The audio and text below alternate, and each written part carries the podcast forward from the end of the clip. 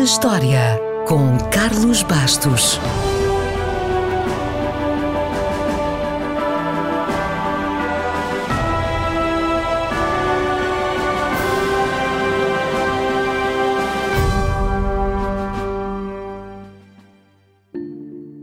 Foi a 13 de abril de 1960 que os Estados Unidos lançaram o Transitum B, o primeiro sistema de navegação por satélite do mundo.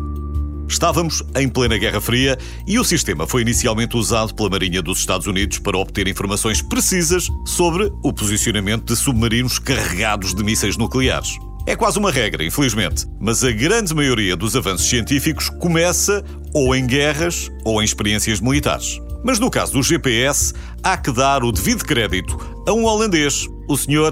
Dijkstra, que na altura era um jovem cientista de Amsterdão.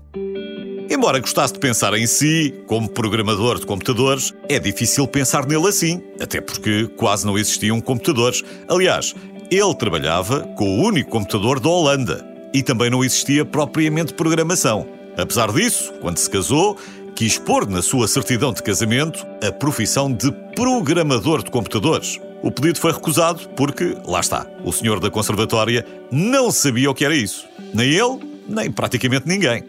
Bem, Certo dia, o governo quis construir um novo computador e queria fazer uma apresentação pública espetacular. O trabalho de Dextra era conceber um problema que tivesse uma descrição acessível para qualquer pessoa, que fosse muito difícil de resolver por humanos, mas que fosse muito fácil para um novo computador. Depois de semanas a dar voltas ao cérebro, Dextra teve a ideia de encontrar o caminho mais curto entre duas cidades, Toda a gente ia perceber isto. O problema estava encontrado. Agora, era preciso resolvê-lo. Felizmente, ele conseguiu. Mais, criou o algoritmo em 20 minutos, num sábado de manhã, enquanto estava nas compras com a sua noiva. Portanto, agora o governo já podia apresentar o computador.